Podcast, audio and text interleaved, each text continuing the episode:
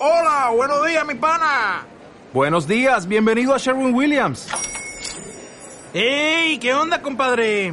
¿Qué onda? Ya tengo lista la pintura que ordenaste en el ProPlus app. Con más de 6.000 representantes en nuestras tiendas listos para atenderte en tu idioma y beneficios para contratistas que encontrarás en aliadopro.com. En Sherwin Williams somos el aliado del PRO.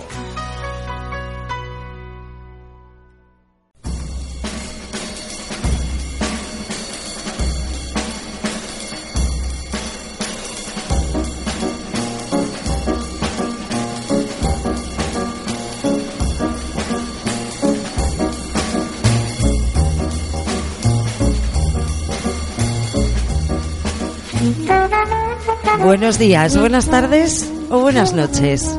Estén donde estén y sea la hora que sea. Están escuchando Pecados Capitales.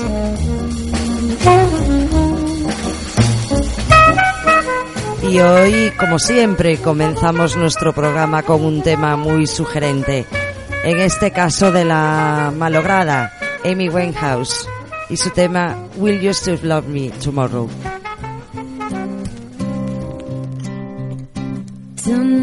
inside your mind complete.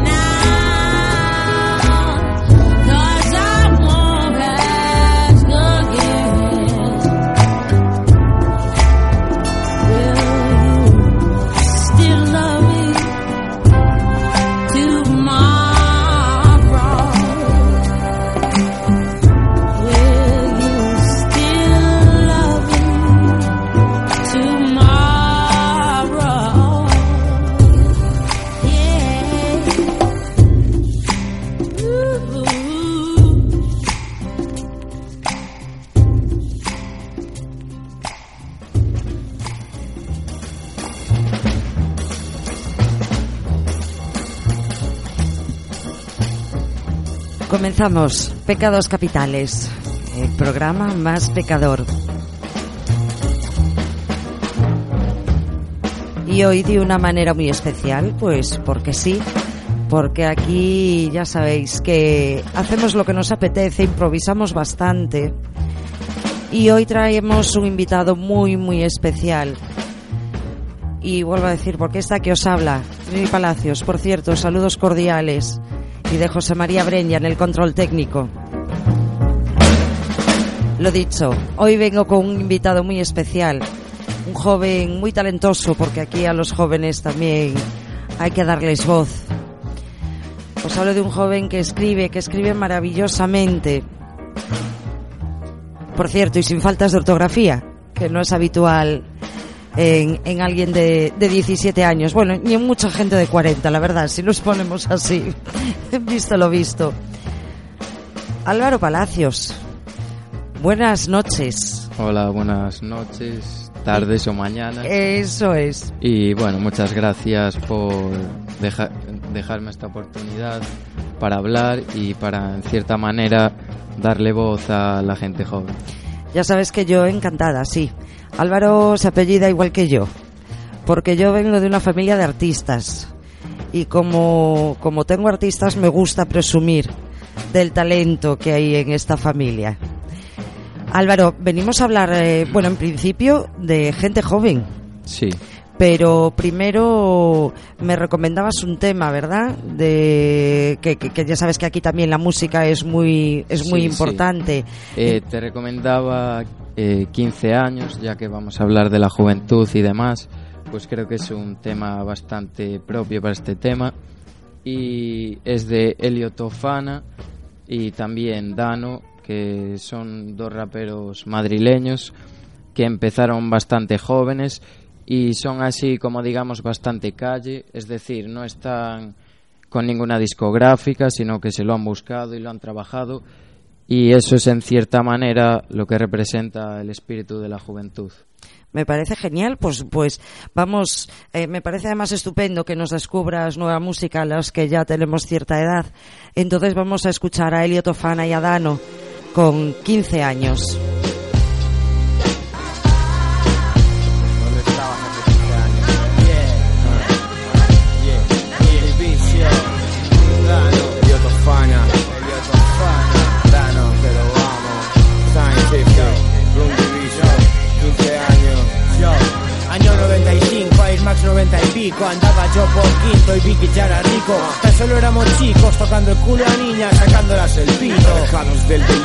Abordamos ritmos y tallamos poemas que reflejan las penas de una nación sin himnos. Germinó el instinto de perseguir las velas y que salió bucelas. Tuvimos que vivir, Incluyendo las maldades y las travesuras Valientes huyendo, hurgando en las basuras Buscando la espesura de esta jungla de espinas, hallamos en esquinas códices y escritura. Lo dices porque jugaste con miniaturas De indios y vaqueros, lo fuimos y seremos Guerreros, buscar la luz es nuestra única misión, haciendo historia con estilo como Room Division. Con la música todas partes voy Antes con el cassette, ahora con el iPod. Todo y pintado de un modo diferente Los medios y maneras, lo que era la gente.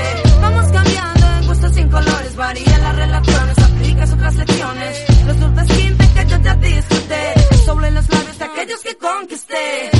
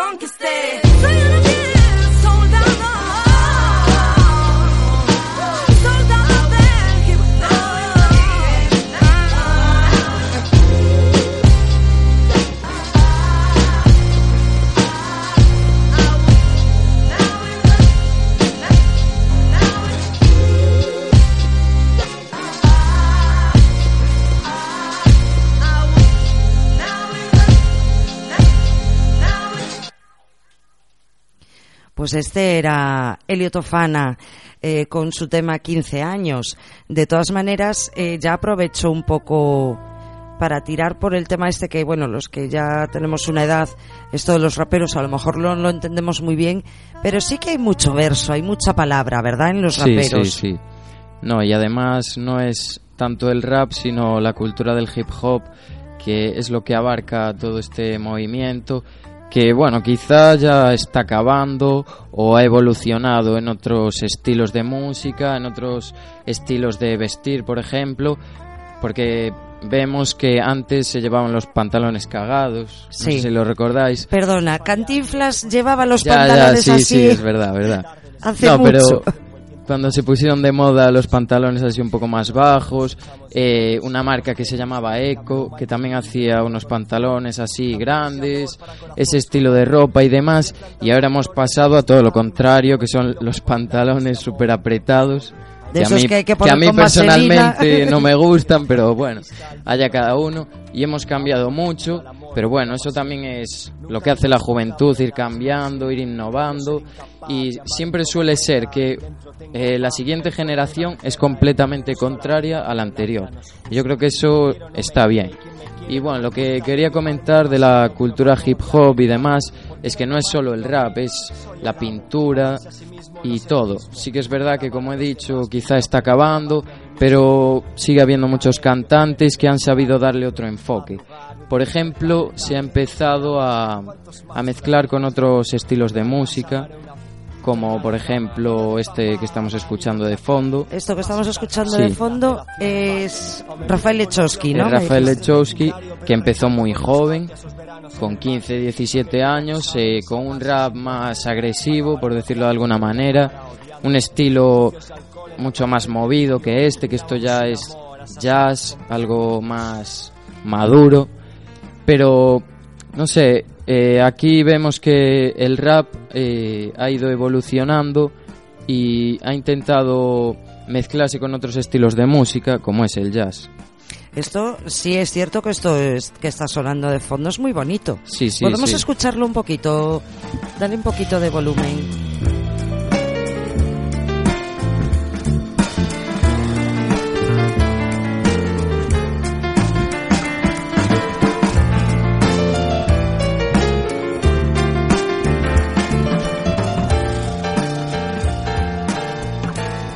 Qué bonito. Sí, sí, no, pero aquí lo que vemos es que, bueno, eh, estuve viendo yo una entrevista de Rafael Lechowski en la que decía que él quería darle otro toque a esta música y al hip hop y de alguna manera eh, darle, o sea, músicos de calidad, porque el rap en sí es eh, música que tiene un fondo no con mucha calidad o no mucha elabora- elaboración. Porque es, por ejemplo, una base de rap como las- la que escuchamos antes, es muy simple. Ujú. Es una caja, por Es decirlo de a- alguna a- manera. A los que no entendemos de rap, Sí. eh, nos parece que es un poquito todo igual. Sí, bueno, eso parece. No es todo igual, Ya veo, pero, ya. pero por ejemplo, Rafael Lechowski quería no solo un cantante de calidad, con letras de calidad, porque es un poeta, eso no se puede negar, sino también música de calidad, o sea, un pianista muy bueno, eh, violín y demás, un grupo de jazz que tú escuchas la banda de jazz, digas, esto es música de calidad. Sí, la verdad es que me, me está sorprendiendo muy gratamente porque no imaginaba yo que en este caso, bueno, pues el rap se mezclase pues Sí, con jazz, que es algo que a mí particularmente me gusta, Sí. pero pero sí que es muy interesante esto, esto yo creo que los que ya somos de otra generación deberíamos aprender también de los jóvenes, ¿no? Sí, yo creo que sí. Y sí, bueno, ya saliendo del tema de la música y demás, yo creo que a veces se tiene una imagen de la juventud un tanto equivocada, que sí que hay mucha gente joven que está cometiendo sus errores y demás, pero son sus errores y como sus victorias o las cosas que consiguen son suyas, o sea, es nuestro propio y la gente adulta debería aceptarlo. O sea, quiero decir, eh, por ejemplo, la gente que anda eh, Vale.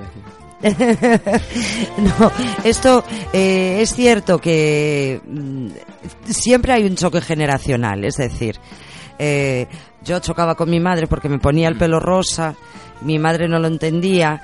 eh, lo que pasa que yo, mi juventud fue en los 80 y ahí fuimos como muy Ya, ya. rompedores. Entonces a mí a lo mejor me da la impresión de que ahora los que son jóvenes ya no tienen tanto que aportar como tuvimos nosotros en una época que era mucho más complicada que esta, Claro, ¿o no? sí, sí, eso es verdad.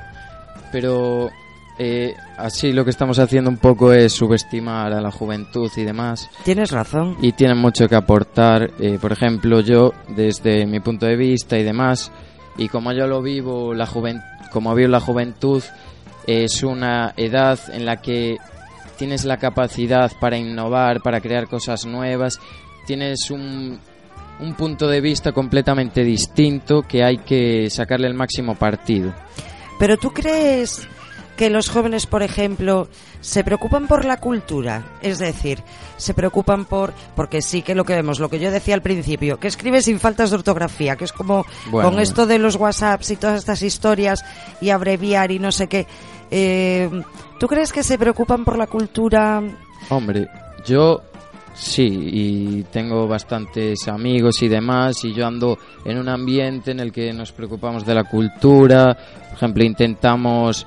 Es eh, decir, leéis Sí, sí, libros. claro, ampliar nuestros conocimientos, tal, también de otra manera, o sea, ir por ahí, por ejemplo, a tiendas de música, como Discos Portobelo, y no sé, escuchar otra música, escuchar clásicos, por ejemplo, eh, yo qué sé, hay una exposición en Barrié de la Maza que suelen ser gratuitas y tal, y entras, que no es lo normal en la gente de nuestra edad y tal, pero también eh, la otra, o sea, otra gente joven tiene su manera de apreciar la cultura, no quizá la cultura que conocemos. por Ya, ejemplo, pues la pintura, teatro, claro, claro, otras maneras de cultura. Bueno, tú sí que también eres aficionado al teatro, también Sí, hay que sí, sí. decirlo. Pero, pero sí es cierto que no, no hay muchos jóvenes como tú. Ya, ya, a ver, eso sí que puede ser verdad y ves un poco cómo está la sociedad y sí que está un poco con falta de, val- de valores. Sí, y dilo, de- porque es así. Sí, sí, es así. Pero a lo mejor no es solo culpa de ellos. No, no, seguro que no. Eso ya te digo yo que no. Claro, hay gente que les está empujando a ellos. No, no le estamos dando un valor a la juventud y por eso se quedan ahí estancados la mayor parte. Bueno, pues entonces nosotros, como siempre, además desde aquí apoyamos a la gente joven porque nosotros también fuimos jóvenes y Sí, lo seguimos siendo.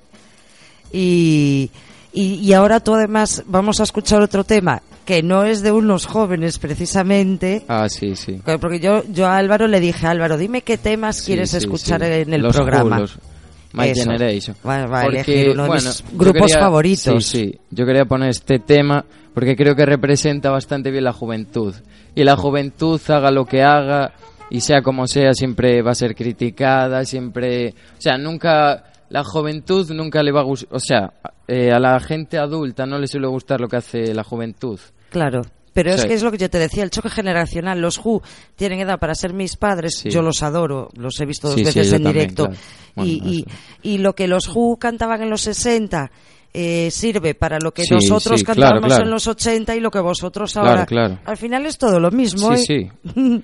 No, Así sí. que vamos a intentar buscar un punto de entendimiento entre padres e hijos, Claro. porque todo es cíclico. ¿eh? Sí, sí. Los padres tenemos que recordar cuando nosotros éramos jóvenes y los hijos a lo mejor tienen que intentar comprender a los padres un poquito más Sí, también. también, también. Pero bueno, hay que tener en cuenta que nosotros somos los que ahí necesitamos un poco de comprensión en Sí, esta edad, eso es creo, verdad, más eso que, es verdad, porque más que los padres. Los padres tenemos Mm. eh, un poquito más de experiencia. Sí. Pero bueno, pero vosotros también tenéis que entender que mm, cuando hacemos algo, aunque fastidie, porque No, no, fastidia claro, mucho, claro, eso se lo hacemos por vuestro bien. Pero ¿eh? eso no es el problema. O sea, el problema son algunos padres o incluso maestros o profesores y demás que no ni te apoyan ni nada, solo buscan tirarte para abajo lo máximo posible. Ya, eso y es, es, lo así. malo. Y, Sí. por ejemplo, yo te lo digo desde mi propio, o sea, desde mi propia vivencia y demás, estás en clase y eres un chaval espabilado que sabe escribir tal y como te coja el profesor, pues no sales de ahí, vamos. Ya, eso es verdad, eso también es cierto. Pero bueno, sí. eh, si uno intenta machacar, pues, o hundir o no valorar, Mm. uno lo que tiene que hacer es aprender a quererse a sí mismo, sobre Claro, todo por, por, supuesto, encima de sí, todas las cosas. Pero cuando es una, una persona que tiene poder sobre ti y que te está poniendo las notas o... Iba a decir una palabrota, pero mejor no la digo. Ya, ya, ya. Fastidia mucho. Sí, sí. Bueno, pues Álvaro, vamos a escuchar, si te parece, My Generation de los Who, Vale. porque al final todas las generaciones somos lo mismo.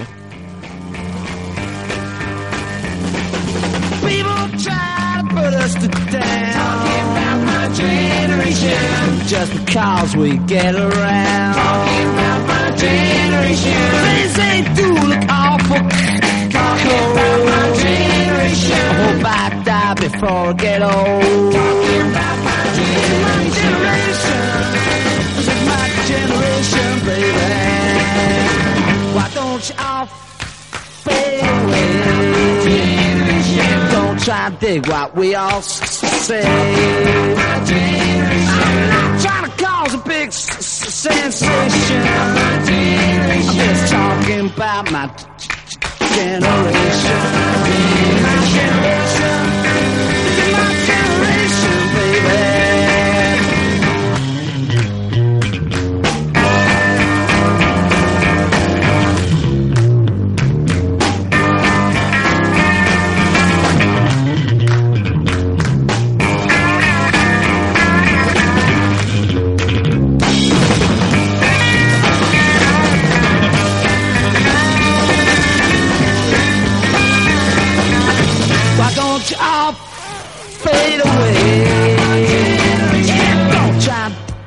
To dig what we all s- s- say. I'm trying to cause a big sensation.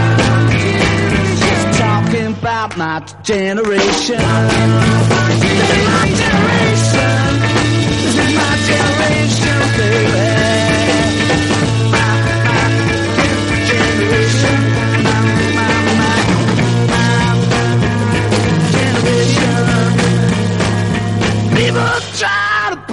To down. my generation. Just because we c- c- c- get around. My generation. Things they do look awful c- c- cold. My generation. I hope I die before I get old.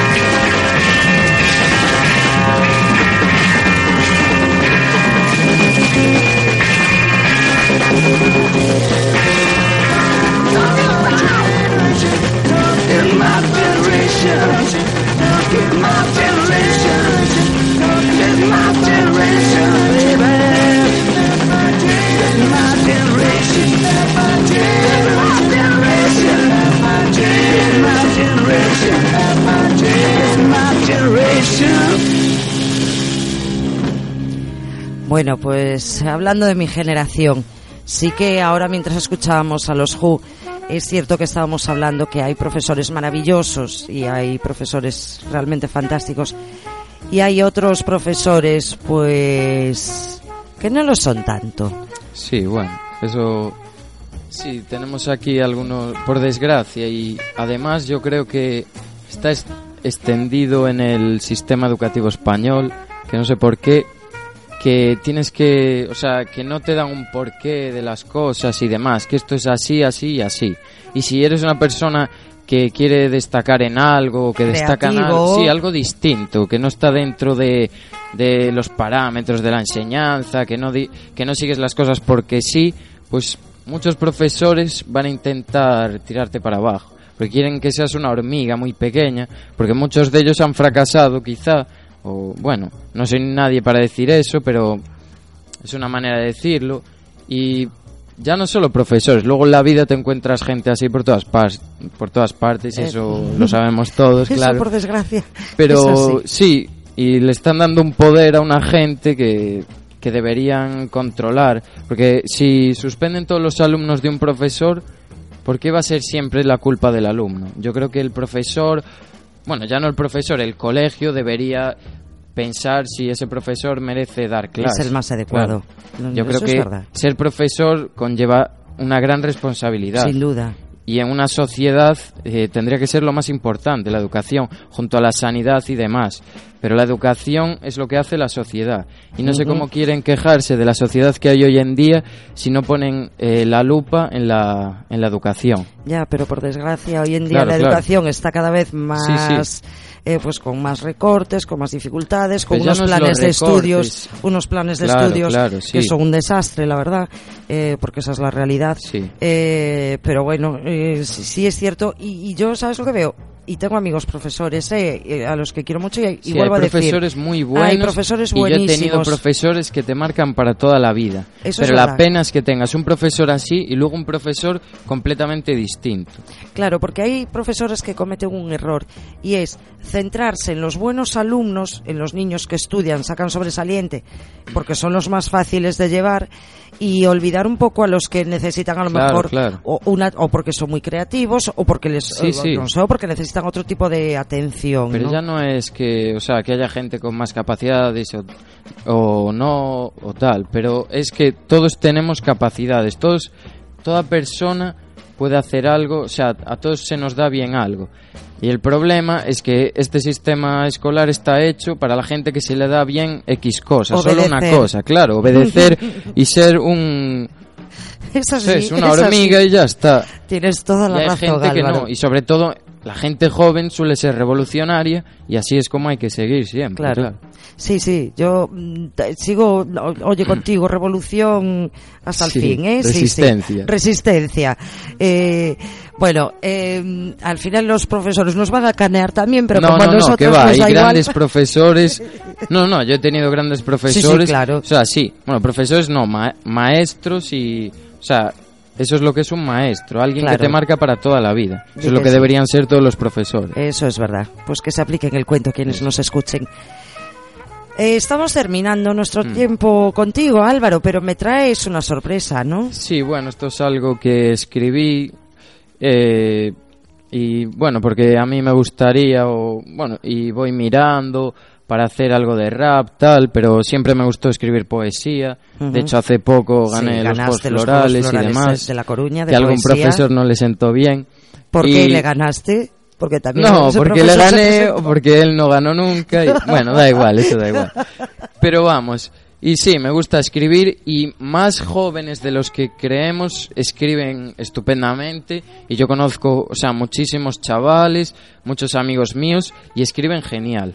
Porque Bueno. yo creo que la juventud, sobre todo para escribir, está muy bien. La Me juventud mental que se puede tener a los 15 o a los 80 años. Eso es verdad. La juventud que nunca se pierde. Pues venga, léenos tu poema, Vale. Álvaro.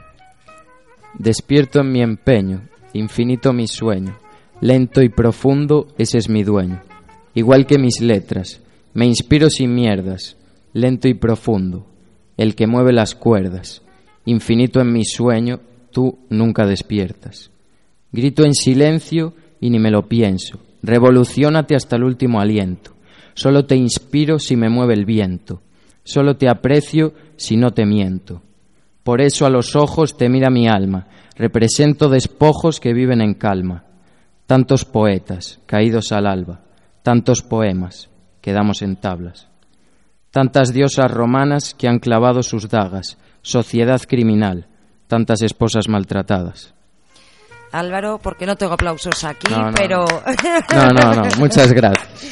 Eh, sí, señor, un Bueno, aquí también mezclé un poco de problemas sociales que existen, por ejemplo, el final, lo de esposas maltratadas y tal, porque creo que es un problema que existe y que hay que luchar contra ello. Di que sí, Álvaro. Aquí nosotros en este programa, de hecho, luchamos mucho Ya, ya. contra eso, hablamos mucho de esos temas.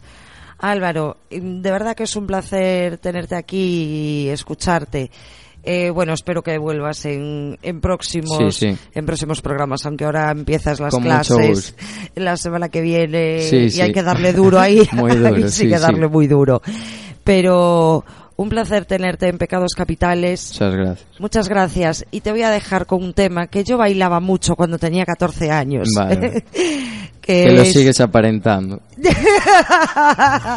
es que de verdad que es que es, es pa- Sí, es sí. que, que es para comérselo, de verdad que joya de crío. Eh, Álvaro, te voy a dejar con ACDC Muy y bien. Autopista al Infierno, Highway to Hell.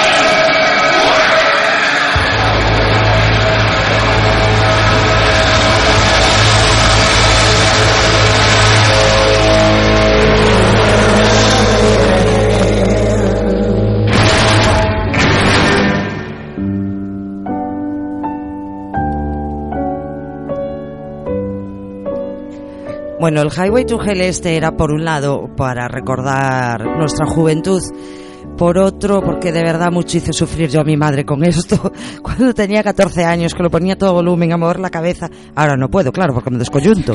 Pero ¿Recoges del suelo? Sí, os recuerdo que Silvia Barbeito la semana pasada, buenas noches, días, tardes, lo que sea, Silvia, la semana pasada me pediste el, me pediste el Highway to Hell de ACDC. Sí, señora. Tú esto lo haces para que no se me olvide lo de tu chocolate. Yo no, lo no, sé. yo tengo el chocolate con churros ahí. clarísimo. Entre cuerno y cuerno. eh, Quieres que te invite como sea y me pones esto para hacerme la pelota. Me parece estupendo. Totalmente. Me encanta que me hagan la no, pelota. no, y además por recordar viejos tiempos también. Sí, también, ¿eh? También, con- pero, pero me ha venido mal, ¿eh? porque he intentado mover el Claro. y ahora estoy un poco perjudicada. O sea, las dos estábamos aquí entusiasmadas con ACDC, que nos encanta, intentando mover la cabeza y dice, ay, las cervicales, espérate, me, fatal de lo mío. me voy a quedar doblada. Pero, pero bueno, esto para que veas que yo cumplo, yo cumplo lo que prometo. Cuando coma el chocolate con churros ya lo diré. Sí, ya pasamos de todo esto. Eso. O sea, te tiene que ser antes del próximo programa para no quedar mal. Eso, eso Vale. es. Eh, Silvia, esta semana, bueno, nosotras seguimos en plan azote de la romántica chunga. Para eso estamos. Para eso estamos. Bueno, el otro día soberbia Teresa Camesello nos riñó porque nos dijo que, oye, que eh, hay más cosas buenas que malas. Hay que hablar también de las cosas buenas. sí. Eso es verdad. Pero bueno, puedes hablar dos minutos. Yo si quieres te cuento algo bueno que me, que me encontré el otro Cuenta. día. Sí. Eh, estaba leyendo una novela juvenil. eh, esto con- por contraste con la de After. Sí, de la- vamos a dejar esa desgracia del libro. Y, a ver, el, en lo que es en sí el libro, a mí me pasó sin pena ni gloria, ¿vale? Porque era un poco trágico y a mí ya sabes que las tragedias Sí, no van que no. conmigo. A ver, no es culpa del libro, obviamente, le puede gustar a mucha gente. Claro. Es culpa mía, que es una opinión personal, un gusto personal, a mí la gente con tragedias. Yo leo Sí. para evadirme y... Sí, a mí las tragedias ahora mismo, antes las podía leer, ahora Sí, ya no. No, y las lees y de vez en cuando, pero que no. O sea, ya luchas todo el puñetero día, entonces llegas a casa y lo que quieres es Claro. evadirte un poco. Y, y me encontré, bueno, empecé a leer la novela y cuando empecé, la novela es un libro para Cash de Erika Fiorucci. Cuando empecé a leerlo dije, me va a cabrear.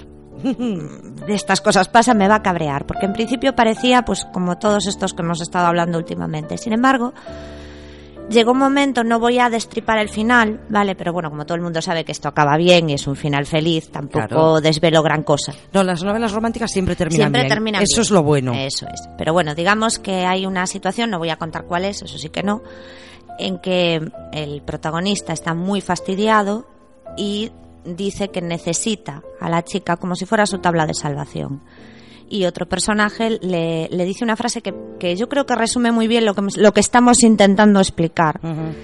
Que le dice no puedes tener una no puedes amar a alguien para que te complemente. Para amarlo como se merece tienes que estar completo Qué bonito, claro. que me parece maravilloso. Claro. y todo esto termina bueno él es cantante y hay una estrofa de, de la canción que prepara que dice eh, no quiero que me completes estoy completo no quiero que me salves estoy a salvo no te necesito simplemente te quiero y no me haces mejor perso- no me haces mejor persona, me haces feliz. Que para mí yo creo que resume Claro. Lo que nosotras estamos tratando de explicar desde hace mucho tiempo en el blog y aquí también en nuestro programa de radio. el amor no lo cura todo. No, no, claro.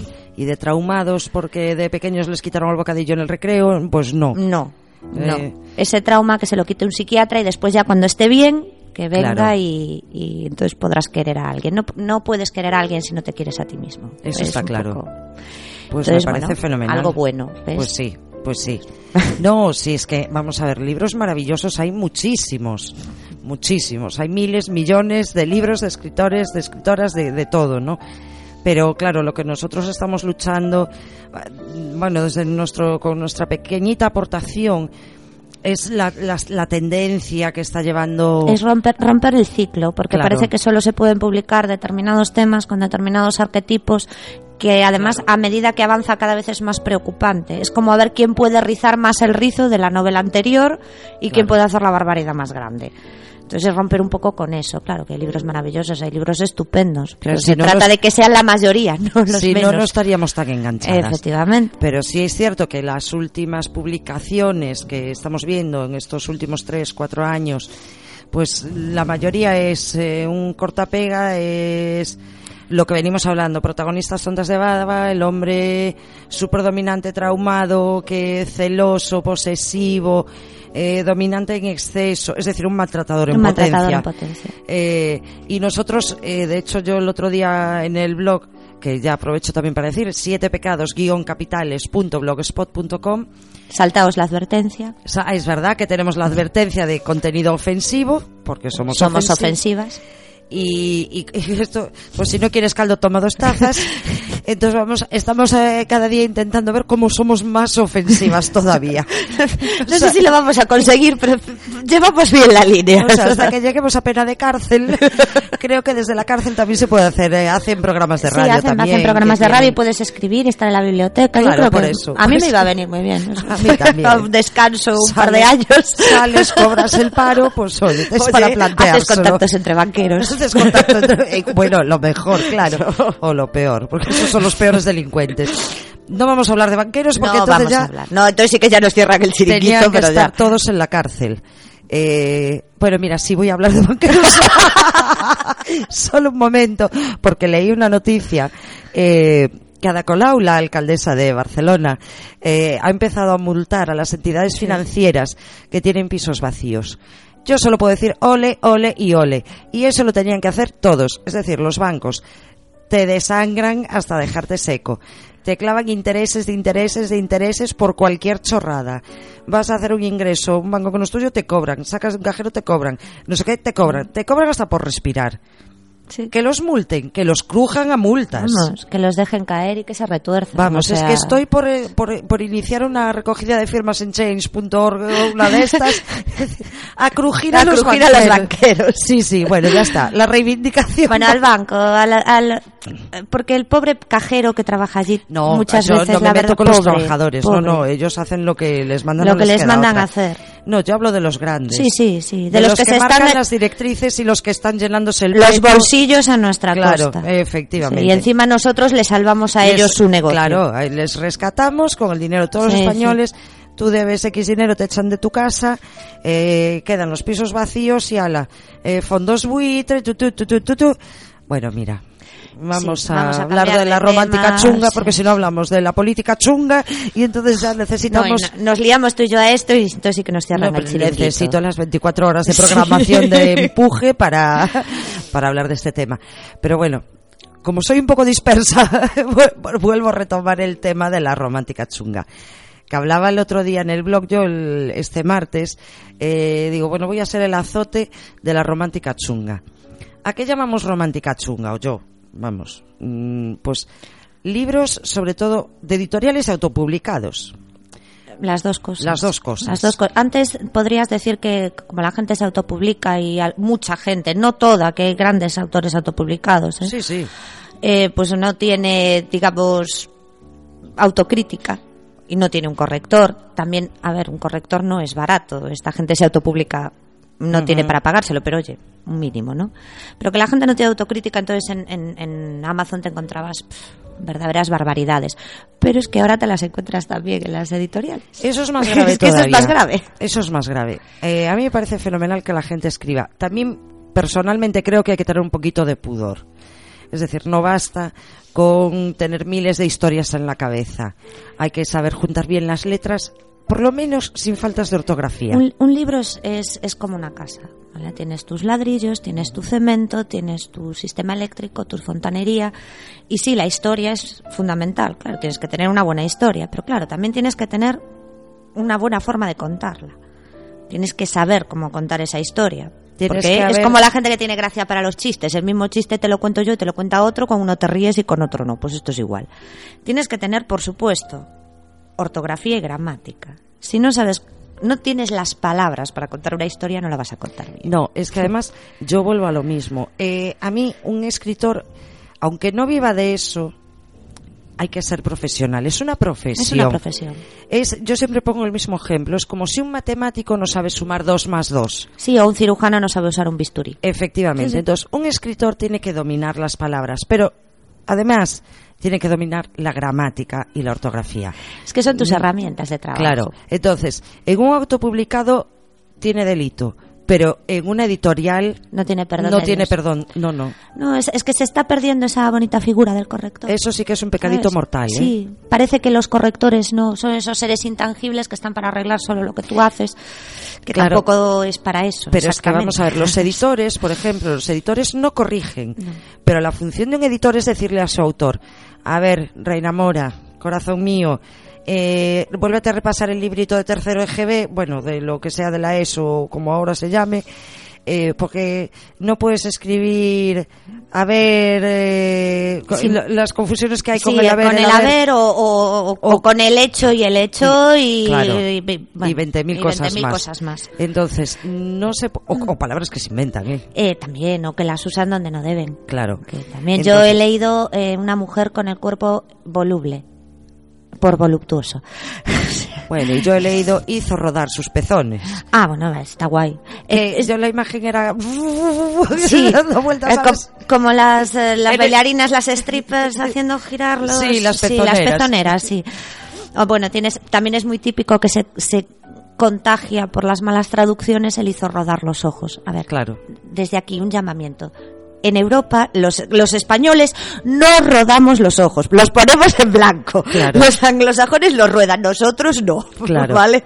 Claro. Por ejemplo. Es y eso se contagia y todo el mundo empieza a usarlo de hizo rodar los ojos. No. No. No, no, eso te suena que te los has quitado y los has Sí. tirado al suelo como una canica.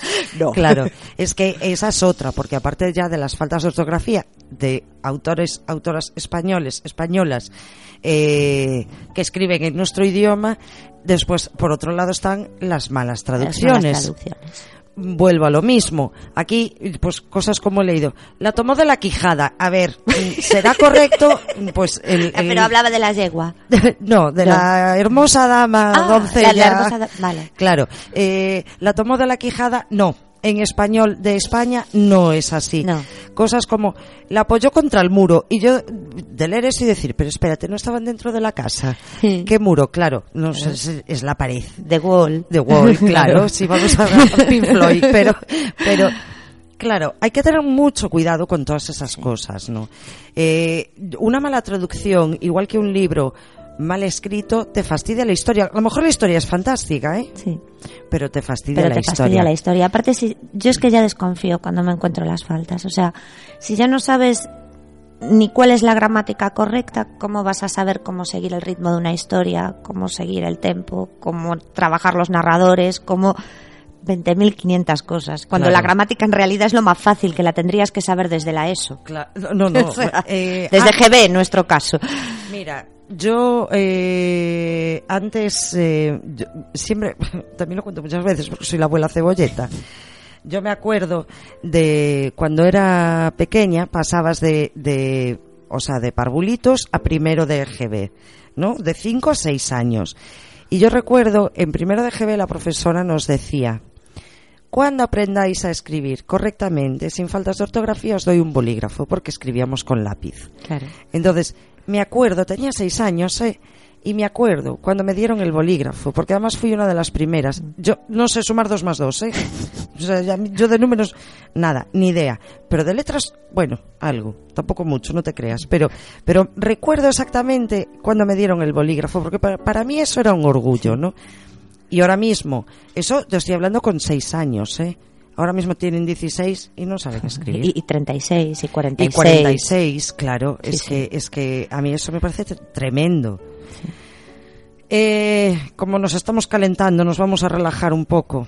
Y, y- y así es la vida, ¿sabes? Así es la vida. Entonces vamos a escuchar a Frank Sinatra y su tema That's Life. O sea, bueno, la vida es así, hija mía, ¿qué le vamos a hacer?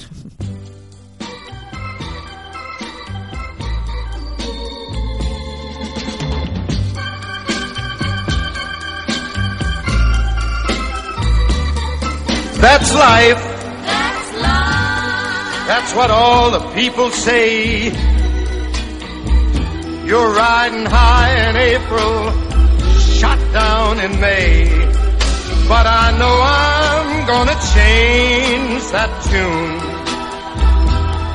When I'm back on top, back on top in June. I said that's life. And as funny as it may seem, Some people get their kicks stomping on a dream. But I don't let it, let it get me down.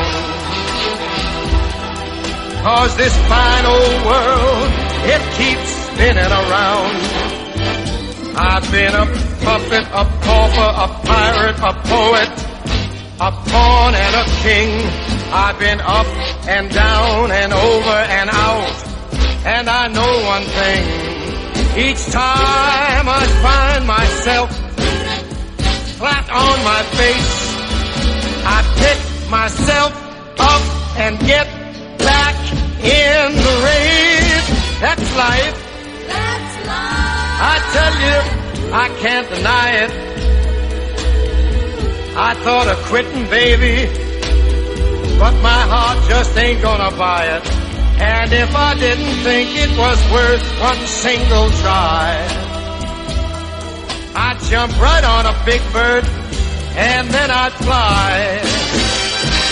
I've been a puppet, a pauper, a pirate, a poet, a pawn and a king. I've been up and down and over and out. And I know one thing. Each time I find myself laying flat on my face, I just pick myself up and get back in the race. That's life. That's life. And I can't deny it. Many times I thought of cutting out, but my heart won't buy it. But if there's nothing shaking come this here July, I'm gonna roll myself up in a big ball and die.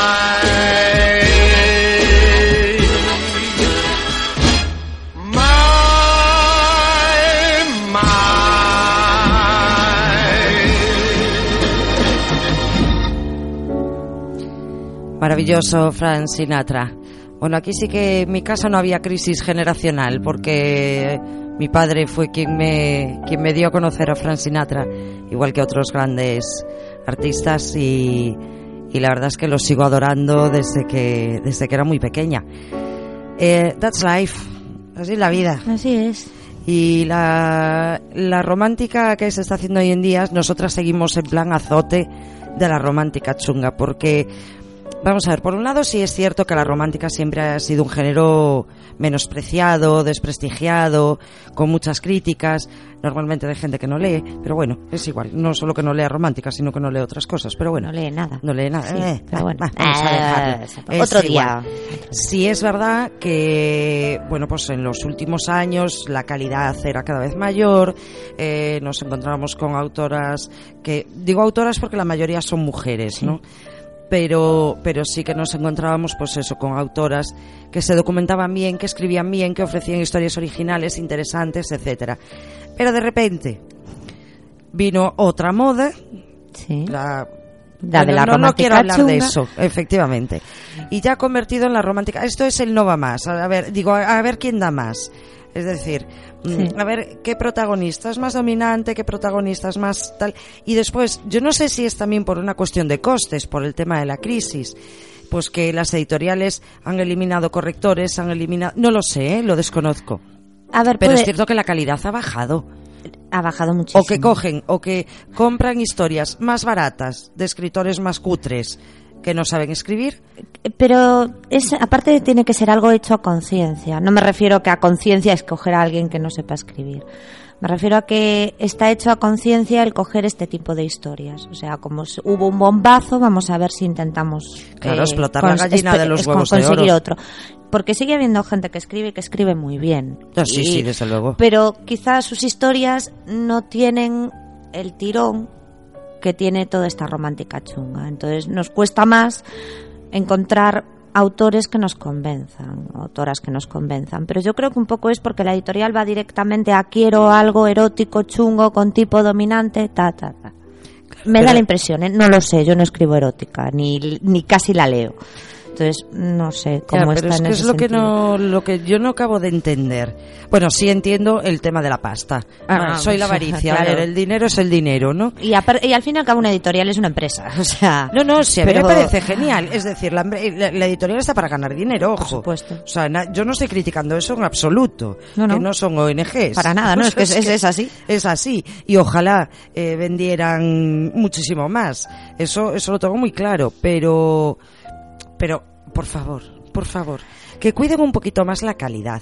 A ver, hay editoriales que lo están haciendo muy bien, Sí. hay editoriales nuevas también Que lo están que lo haciendo están haciendo bien, fenomenal, eh, pero también es cierto que algunas grandes editoriales van Que eso es peor todavía. Eso es peor. Grandes editoriales Claro. que presentan libros con unas faltas de ortografía que te quieres quitar los ojos. O ¿No tienen para pagar un corrector? Vaya por Dios. Claro, o libros, eh, pues historias que te están cambiando el narrador cada dos por tres. Como digo, no sabes si está hablando la protagonista, su tía la sorda o el O gato, el del vecino. Sí. Claro, eh, o, o que cambien de primera a tercera persona. Mm, Bueno, no sé, ¿qué Sí, o, o de pasado a presente, o de... Justo. O sea, a Claro. ver, que, que, que sí es cierto que hay cosas de esas que se pueden hacer. Pero si se porque saben pueden hacer hacer, bien. pero hay que saber hacerlas. Eh, Claro. claro. O sea, no vale, mm, me apetece que ahora hable el narrador sea él, después ella y después un omnisciente porque es que tengo que decir esto y nadie lo sabe. Claro. Eso no puede ser. No. O sea, eso no. Eso está hecho en plan chapuza porque volvemos a lo de siempre. La gente no conoce las herramientas de su trabajo. Entonces, si no saben gramática, mal van a saber los narradores. Claro. Pero es que eso se soluciona con un buen corrector o con un buen editor, que eso lo sabe el propio editor. ¿Vale? Pero- Ya, pero yo vuelvo a lo mismo. ¿eh? Pero- Yo, te- yo también voy a decirte una cosa. Yo vuelvo a lo mismo. Yo si no sé escribir... Bueno, hay mucha gente muy inconsciente pero o muy imprudente. Pero, pero vamos a ver, hay que tener un poquito de pudor. Es decir, a mí me encantaría, el, el ballet clásico lo adoro. Me encantaría, yo de pequeñita estudié ballet clásico. Pobrecita, a mí tenía dos pies izquierdos y era un pato mareado. Me encantaría saber bailar ballet clásico, pero no estoy capacitada para ello. Claro. Por mucho que estudie, porque estuve varios años haciendo ballet, pero por mucho que es, estudie... ese es el ejemplo que pongo yo siempre de, la, de cantar. A mí me Lo encanta mismo, cantar. Yo, mí- yo canto a todas horas. Voy cantando en el coche, en la ducha. Yo, pero canto fatal. Claro, pero eso me fatal. pasa a mí. Y jamás cantaré como una persona que haya nacido para eso. Puedo despachurrar el presupuesto familiar en, en, en clases de canto, que nunca lo voy a hacer. A lo mejor llego a no desafinar. Puede. Quizá. A lo mejor. A lo mejor. Pero no voy a cantar nunca como alguien que tiene un don para cantar. Y aparte de todo eso, aunque a mí se me dé por cantar y diga mi sueño es ser cantante, pues yo seguiré cantando en la ducha y seguiré cantando en la cocina espantando a las perras y a los vecinos, pero no me voy a grabar una maqueta y la voy a vender a, a X dinero en cualquier sitio donde se puedan hacer estas cosas gratis por puro pudor. Claro. O sea, por pudor, es que no sirvo para eso. Es que es a lo que y, voy. y me fastidia cuando me dices que nadie te puede robar tu sueño. Pues fórmate, Claro. Vale, aprende y entonces veremos si realmente tu sueño tiene una base real. Mira, para hacer en recursos humanos, aquí me sale la de formación profesional, eh, hay tres premisas que se han de cumplir siempre para desarrollar cual- cualquier tarea. Saber, querer y poder. Sí. Vale. Yo sé bailar ballet clásico. Bueno, sabía, ahora ya no, pero cuando era pequeño yo estudié muchos años. Yo sabía. Yo quería, porque quería. Pero yo no podía, Claro. por- por- porque la naturaleza no me dio eh, las cualidades necesarias para ser una bailarina como la Zakharova, por ejemplo. Mm. Pero, pero ¿qué le vamos a hacer? Hay que saber querer y poder. Tú, mm, Sí, sí. Y hay gente que sabe y quiere, pero no pero puede. no puede. Y es muy políticamente O- incorrecto decir esto, pero es que es así. Ah, bueno, es que siento. ya sabes Es que a mí me- lo políticamente correcto sí. me da igual. A mí me tira Eh, pero también hay mucha gente que ni siquiera sabe. Que solo Ni quiere. Puede y solo quiere. Solo quiere. Y tienen la imprudencia de, de en fin, de Pero mandar- no se lo digas. No, claro. Porque encima tengo comprobado que cuanto peor es el escritor, más protesta. Suele pasar, ¿eh? Sí. O sea, conoces gente, oye, que las críticas le duelen a todo el mundo. A nadie a le todo gusta. el mundo. A nadie Ojo, le gusta que no que Todos te digan estamos expuestos a las críticas. Efectivamente. En cualquier trabajo, Sí, sí, sí. ¿eh? O sea, aunque En lo que estés en sea. tu trabajo habitual de todos los días, eres administrativa, puede venir tu jefe y puede criticar tu Sí, sí. forma de trabajar porque te puedes equivocar Claro, y que te puedes mal. equivocar y puedes asumir que, que tiene esa persona tiene razón o pues pensar Claro. que no la tiene, que también es posible.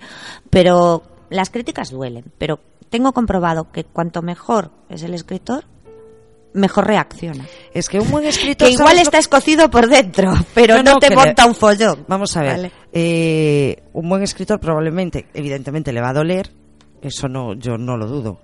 A, a nadie nos gusta que nos critiquen. A nadie, ¿eh? No. A nadie. Eh, pero ¿sabes lo que pasa? Que un buen escritor convierte eso en algo positivo. Y dice, ah, aquí estoy fallando, voy a mejorarlo. Sí, o sí. voy a intentar corregir Mientras esto. que cuanto peor es, se cree que lo sabe todo. Claro. Y no es- le digas nada. No. Pues lo siento, queridos míos, pero si os dedicáis a cualquier cosa tenéis que estar expuestos a las críticas. Eh, también hay que decirlo, hay críticas que son muy maliciosas y van a lo personal. Ah, no, claro, por Esas supuesto. no se pueden admitir. Por supuesto. Pero, pero críticas objetivas, eh, pues oye, no te queda otra. Y, y sé un poquito humilde y trata de aprender. Y puedes estar de acuerdo y puedes no estar de acuerdo. Ojo, que el que te critica también se puede equivocar. Desde luego. Pero tienes que tener respeto hacia la opinión de los demás. Siempre y cuando sea expresada con respeto, por supuesto. No, no, eso sin duda. El respeto siempre. Mira, yo ya me estoy volviendo loca. eh, por eso vamos a seguir escuchando música. Y en este caso, a ver si soy capaz de decir el nombre de este tipo, porque es que es difícil de narices. ¿eh? Giles Barkley. El de Crazy, que es un No, tema súper conocido. Vamos a seguir bailando si podemos, si no No, nos desconectamos. I remember,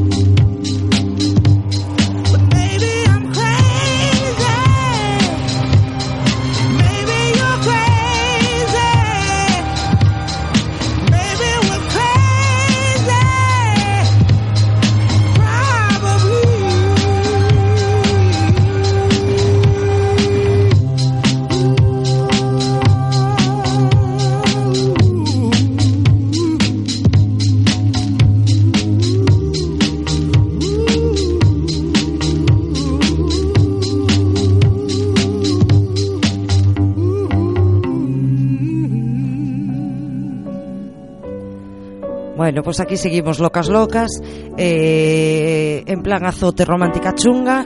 Ya hemos dicho, por favor, para editoriales y para autopublicados, lo siento, les guste o no les guste, no se pueden permitir ni faltas de ortografía, ni fallos gramaticales, errores gramaticales, eh, bueno, esto de los cambios de narradores, ni traducciones, como diríamos en mi tierra, fuleras. Eh, y por favor, estas historias que están tan de moda, Volvemos a decir lo mismo, que cada uno escriba, publique y lea lo que le dé la realísima gana. Pero que no las eh, clasifiquen dentro del género romántico, porque no son románticas.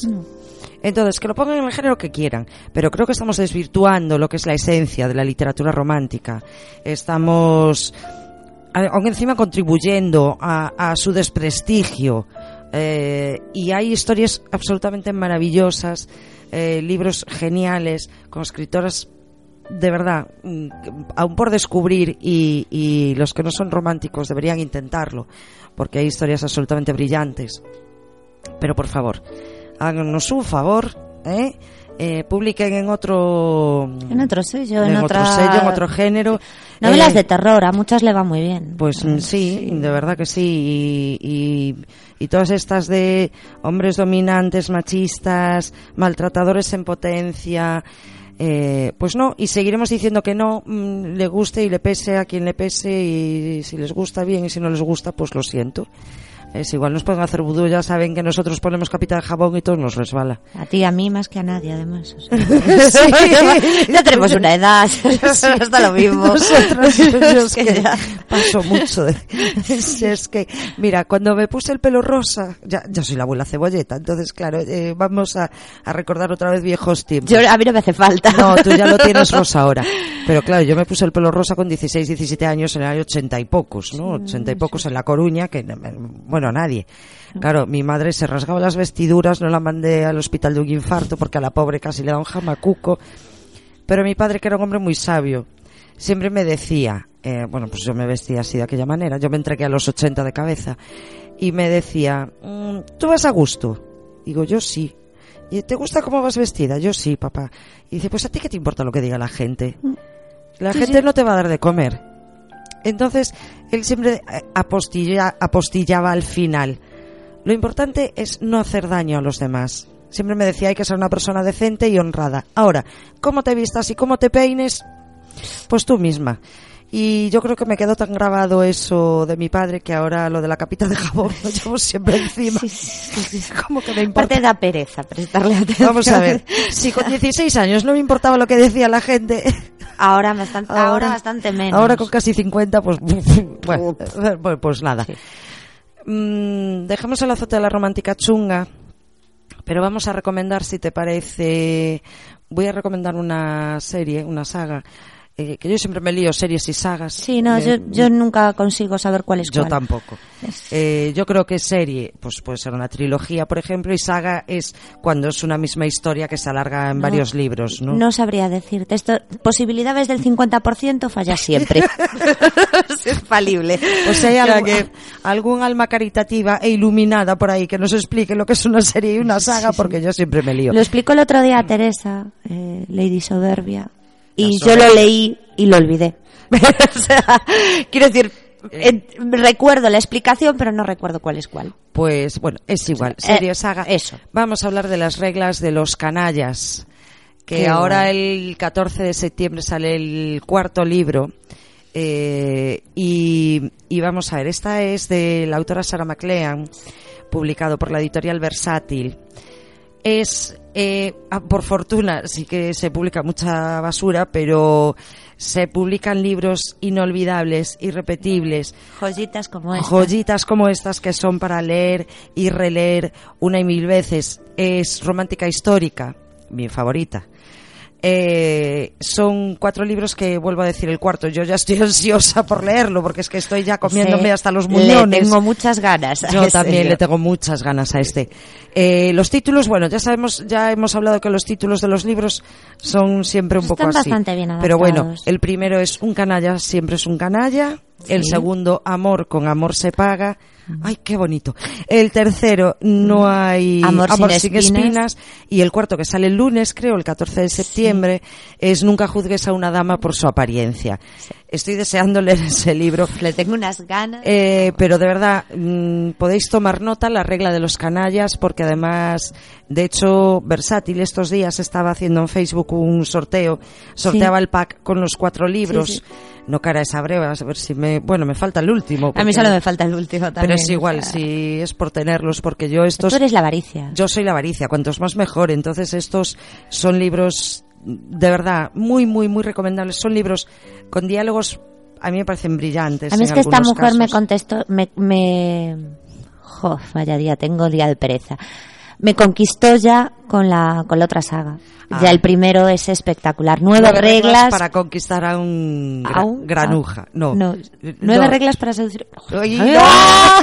Estamos las dos. Nueve fatal. reglas, déjalo ahí, no me acuerdo Es que- cómo era. No, porque al final cuando hablamos de ese libro siempre hablamos de las nueve De reglas. las nueve reglas, y entonces Sí, se te, sí, olvida, sí, el, se te olvida el resto del título. Sí, sí, sí. Nueve pa- reglas. nueve reglas que romper para conquistar a un granuja. No iba yo tan desencaminada. Me- me- ese libro fue un descubrimiento. Para mí también. es que me encantó. Calpurnia. Me- Calpurnia. Claro, Calpurnia. Me. Bueno, nueve reglas para conquistar a un granuja es muy bueno porque es una dama. Es- Esta autora, Sarah McLean, escribe romántica histórica y, y escribe nueve reglas.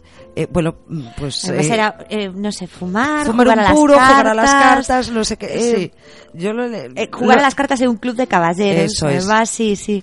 Que la besen. No me Sí. acuerdo, eran, bueno, era eso, nueve, Nueve reglas, reglas, y sí. encuentra quien, quien las Es- va rompiendo con ella. Esta autora escribe fenomenal, es súper original en sus historias, en sus argumentos.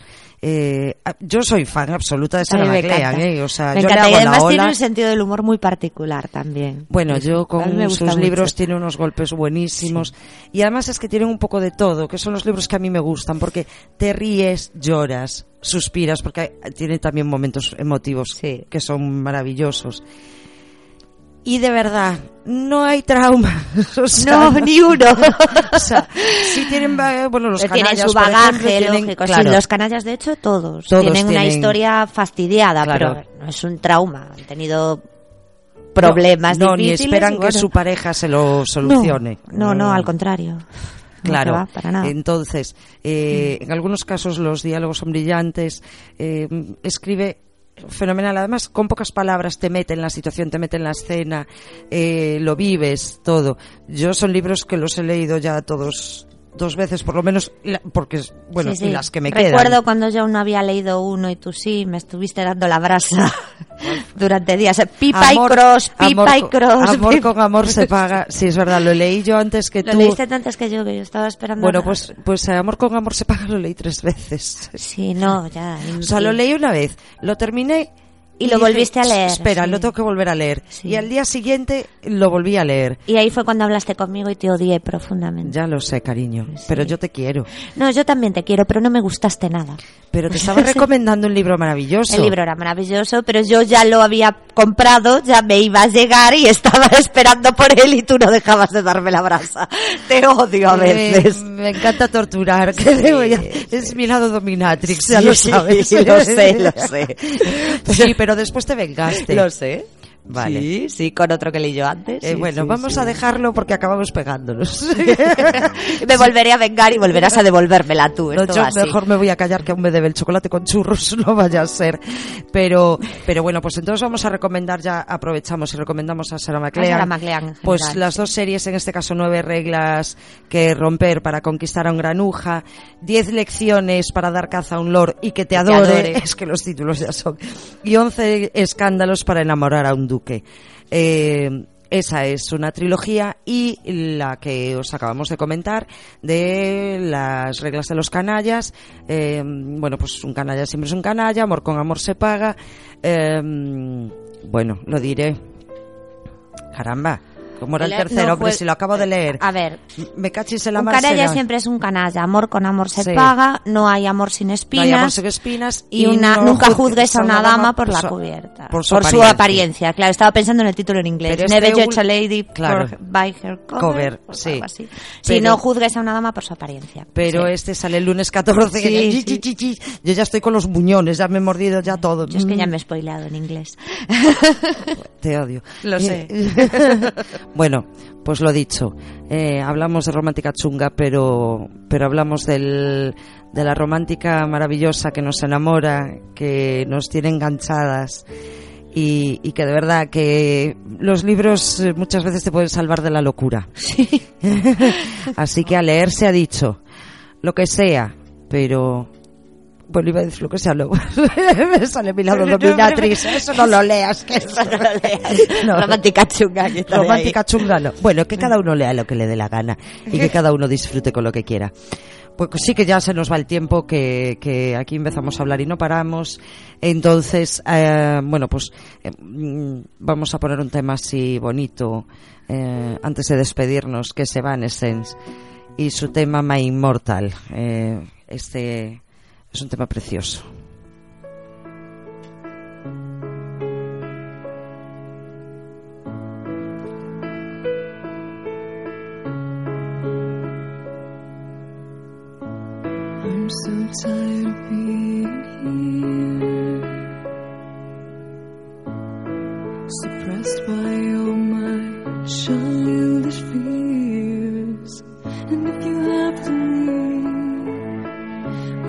wish that you would just leave. Your presence still lingers here, and it won't leave me alone. These wounds won't seem to heal. This pain is just too real.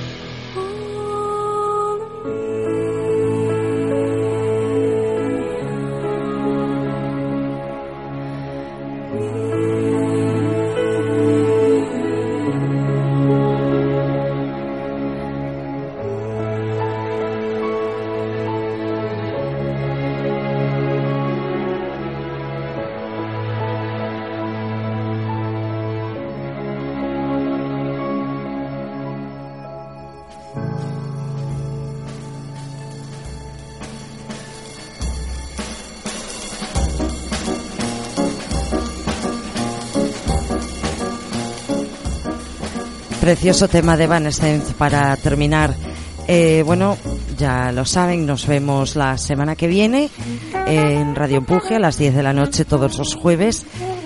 Y nos pueden encontrar en, en, lo diré, claro, un día de estos, cuando la neurona haga contacto, en Pecado. Facebook, Pecados Capitales, en nuestro blog, siete pecados-capitales.blogspot.com, que hay que saltarse la advertencia de contenido Que no entra ofensivo. ningún virus ni nada, No. no, pasa No, nada, no solo pasa somos nada. nosotras. No van a No salir. mordemos No. mm, mucho.